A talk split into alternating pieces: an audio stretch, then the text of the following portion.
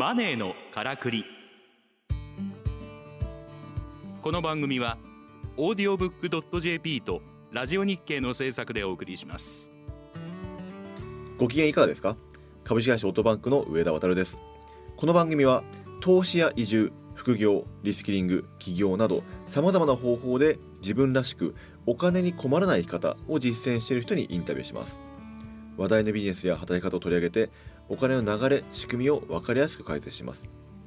さて今回のゲストは働き方改革そして稼ぎ方改革を支援する株式会社クロスリバー代表の越川真二さんです。よろしくお願いします。よろしくお願いします。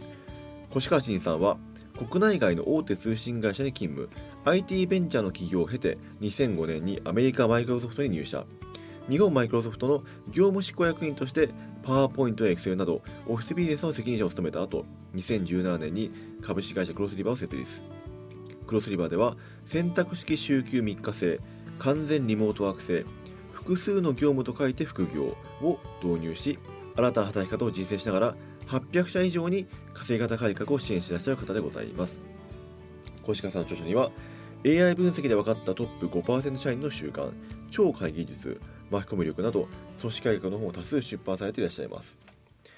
さて小鹿さん今回はですね働き方改革の先にあるものというテーマでお話を伺いたいと思うんですね。はい、で越川さんはご著書の中で会社の儲け方改革とか個人の稼ぎ方改革が必要だっていうことを書いてらっしゃるんですけども実際にはどういうことなんでしょうか？はい働き方改革を通じて何を実現したいかというのが今回のテーマでもある稼ぎ方改革だと思うんですね。えー、働き方を変えるのは理由は2つですね。会社が儲かること、そして社員が成長して稼ぐこと、この会社の成長と社員の成長、この両立を山の頂上に据えて、その実現のために働き方を変えていく山登りをしていくっていうことが正しい働き方改革なんです。そのあたりの働き方改革に対するイメージってなんか残業ゼロとかですね、うん、あとリモートワーク推進とか、なんか割とふわっとした概念でまとまってるイメージがあって、はい、その中で今あのねあの個人の稼ぎ方とかも含めて改革していくっていうね、はい、形だったので、まあ、そういった意味だと生産性をより上げる形にすることで、うん、まあ、今まで以上今までの売り上げ以上にしていくっていうことをどうやっていくかっていう話になったわけですね。そうですね、うん、ですから本来目指すべきは、うん、労働時間を下げて売り上げを上げていくっていう、この事業生産性を高めるっていうモデルを作っていかなきゃいけないと思ったんですよ。まあ、そのためにあの私が経営するクロスリバーっていう会社自体がですね、もう行動実験しようということで設立当初から週休3日、もう週30時間しか働いちゃダメだよとい。う労働時間時間の上限を決めたんですね、その代わり売上は毎年上げていくと、まあ、英語で言うとモアウィズレスっていう、短い時間でより多くの成果を残すというモデルをもし実現できれば売上が上がったにもかかわらず週休3日ですと。でそうすると賃金でいうと20%上がったのと一緒ですし、うん、まあ週休3日でも売り上げが上がっていれば投資家とかあのお客様は怒んないですね。売り上げが上がってるわけですから。でそうすると休みが増えると。休みが増えると例えば育児とか介護とかに参画できるビジネスパーソンも増えてくると。うん。週休3日で売り上げが上がるというモデルを作れば、会社も社員も社会も全員ハッピーになるというモデルを作りたいと思って稼ぎ方改革ということを815社でご支援させていただいてます。なるほどですね。要はその稼ぎ方改革っていうのは、えっ、ー、といわ効率よく、あのまあ成果を出していくっていうものもあると思うんですけども一方でその仕事をする本人個人自体のレベルアップっていうのも含まれてますか？そうですね、うん、やっぱりその効率一辺倒ではダメだということが分かりました、うん、例えば夜7時8時になると職場の電気を消す企業っていまだに多いんですね。でも実情はですね近くのカフェがただ混んでるだけなんですよ、うん、パソコンと書類を持って近くのカフェで隠れ残業してるだけなんですね。だから効率一辺倒っていうのは結果的には実は効果も効率も落としてると、ポイントなのは効果を同時に上げていくということですね、ですからあの無駄な作業をやめてもらいたいんですよ、うん、派手なパワポを作るとか、うん、会議のための会議のための会議やるとかっていうのは、ぜひ皆さんにやめていただきたいと、そこで生み出された時間を自分の稼ぎ方改革にいかに再配置するかということが重要です。例えば匿名で20代30代2万4,000人にアンケートを取ったところ、実は残業したいって言ってるんですよ。働き方改革で残業をやめろって上司に言われてるのに20代30代は7割以上やりたいと、うん、でその理由が残業代ではなくて、うん、なんと学び方改革。一人前の社会人になるために、うん、今勉強しておきたいと、資格取得を取りたいとか、文系なのにプログラミングを学びたいとか、理系なのにデザイン思考を学びたいという、そういった学習意欲が高いにもかかわらず会社がその時間を抑制してしまっていると。一方で学び方改革をしている企業38社調査をしたところ働く時間を減らして生み出された時間を企業研修とか自分で学びたいですね、うん、えー学習の時間に割り当てたという企業38社あったんですけど、うん、その企業はなんと社員の離職率がすごく改善していってるんですよ。うん、だから早く帰るだけではなくて、うん、早く帰れるように業務を改善して、うんうん学ぶ時間とか、まあ、自分でコントロール時間を与えてあげるっていうことが実は働き方改革で求められているということが分かったんです。今僕お話が出るとあれと思ったのが残業を増やす根拠がその学びたいじゃないですか、うん、それは彼らにとっては学ぶっていうのは業務時間に入ってるってことなんですか？そうですね、まあ、本来は会社のために学ぶ時間であれば、業務時間中にやるべきなのに、どうしても早く帰れと言われさ言われちゃうので、やっぱりそれを隠れて勉強せざるを得ないと、まあ、もちろん会社の業務とは違うですね、えー、例えばあの資格取得を取るとかっていうのは個人の時間でやるべきなんですけど、会社の業績に貢献する勉強の時間も業務時間中に取れないということがすごく今問題になっているということですね。はい、なるほど、はい。僕なんか勉強ってなんかあの昔からあの自分のプライベートの時間使って勉強したもんなので、うんはい、なんかあのまたに僕あのずっとあのサラリーマン経験がないので、はい、多分残業っていう概念がないんですね。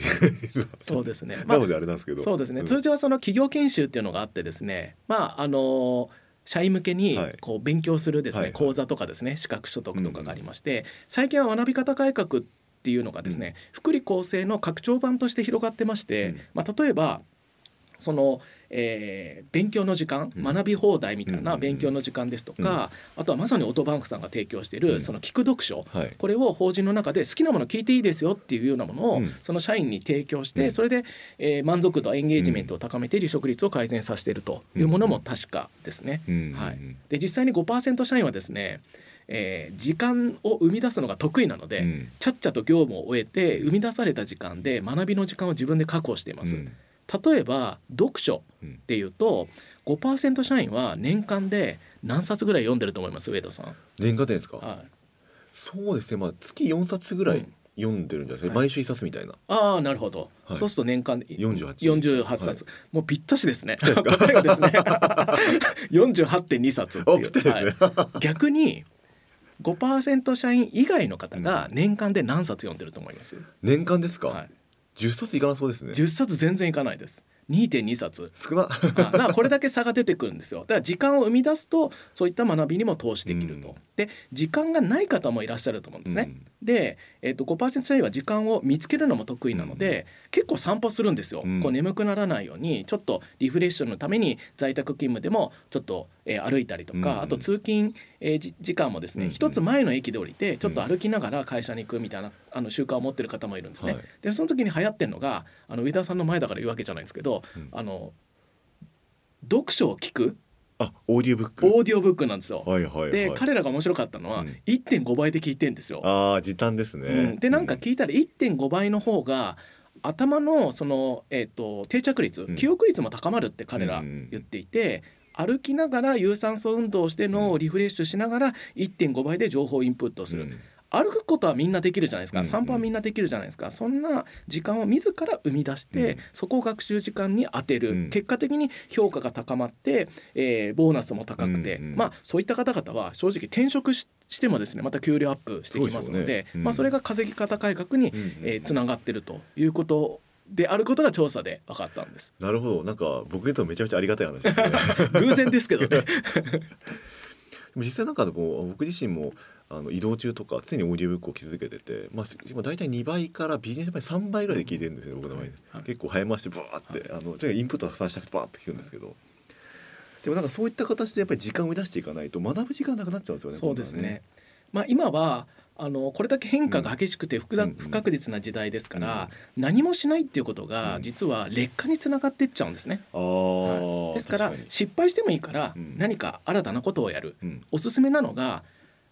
半歩だけずらした勉強をすると。どういうことです半歩だけ。例えば、えー、営業の方、うん、営業だけ一辺倒でやっていくともしかしたらそのスキルが、えー、陳腐化してしまうかもしれないと、うん、営業なんだけどマーケティングの話もちょっとコトラーとか読んでマーケティング勉強してみようかな、うん、みたいなちょっと営業から半歩ずらしたようなものを勉強しておくと、そうすると営業もマーケティングもできるっていうこの複合的人材っていうのができていくんですね。社内でも移動するときに例えばその人事部にいた方が人事からもうちょっと今度は採用じゃなくて、えー、人材開発の方に行ってみようとか、うん、えー、財務の中でも経理じゃなくてもうちょっとこう、えー、企業企画の方に、経営企画の方に行ってみようとか、ちょっと半歩ずつずらすっていうピボッピボット移動っていうのがあるんですけど、うんうんうん、そういったものをですね、えー、実際にトライすることによって、業務中に学ぶ、うん、そして無駄な業務をやめて、えー、自分で生み出された時間の中でそのテクノロジーとかですね、うん、ちょっと半歩ずれたものを学んでみる、うんうん、この学び方改革をぜひリスナーの方にもお勧めしたいです。いやそれめちゃくちゃわかりますね。実際なんかあの仕事できる方ってなんかそれしかできないんですよね。うんはい、大体がその周辺知識持ってて、そこでなんか新しい仕事が生まれて、じゃあここ専門家がボタンと渡すねってポンと渡すとかするじゃないですか。はい、そういう仕事を生み出す力ありますよね。それって。そうですね。それがまさにそのあのピボット移動とかによって生み出されているところですよね。そうですね、うん、キャリアは7割がですね偶然の出会いから生み出されると言われてるんですよ。うん一つのことだけやるのは素晴らしいですし、うん、まあ、熟練校の方は尊敬しますけども、うん、ただあのやっぱり視野が狭くなってしまうと、うん、こう偶然の出会いに気づけない可能性があると。さまざまな学びをしてみる。社外でいろんなセミナーを受けてみる、うん、えー、まあ、本のえー、読むんではなくて聞いてみるってさまざまな体験をすることによって意外な学びがあってそれが意外と良かったにつながって、そこが自分の、えー、新たなキャリアにつながることもあると思うんですね。うん、ですのでぜひちょっと行動量を増やして、うん、意外と良かったっていうですね、偶然の出会いをぜひリスナーの方にも手にしていただきたいなと思います。まあ、そういう意味ではやっぱりリスキリングとかね最近ねいろいろとキーワードになってきてますけれどもリスリンリスキリングをする方向性というのも半歩ずらしたっていうところに集中するべきなんです、ね、そうですね、うん、まあスキリングではなくてリスキリングってことは、うん、今からちょっとブラッシュアップをかけていくっていう考え方ですね、うん、全くこう違う世界観に入るっていうよりも、今の経験を生かしてかつ新たなスキルを入れていわゆる掛け算の学び方改革っていうんですかね、掛け算、はい、いいですね、はい。まあそれがあの今求められてるリスキリングですし、うん、リスキリングはですねなんかこう年配の人だけ必要みたいななんか論調になってますけど、うん、もう10代からですね、うん、70代まで全員がリスキリング必要な時代になってきますから、まあ、学習継続力をこれを身につけていただいて、自分で生み出した時間でですねしっかりと学習継続して、そして、えー、稼ぎ方、まあ、いわゆるその収入アップにつなげていただきたいなと思います。なるほど。ありがとうございます。いや非常に納得感があって僕自身も今の継続学習とかですねすごくあのキーワードとしてあのボンボンあの意識して使っているところなのでいや本当に納得感がありました。もうありがとうございます。ありがとうございます。今回のゲストは越川真司さんでした。どうもありがとうございました。ありがとうございました。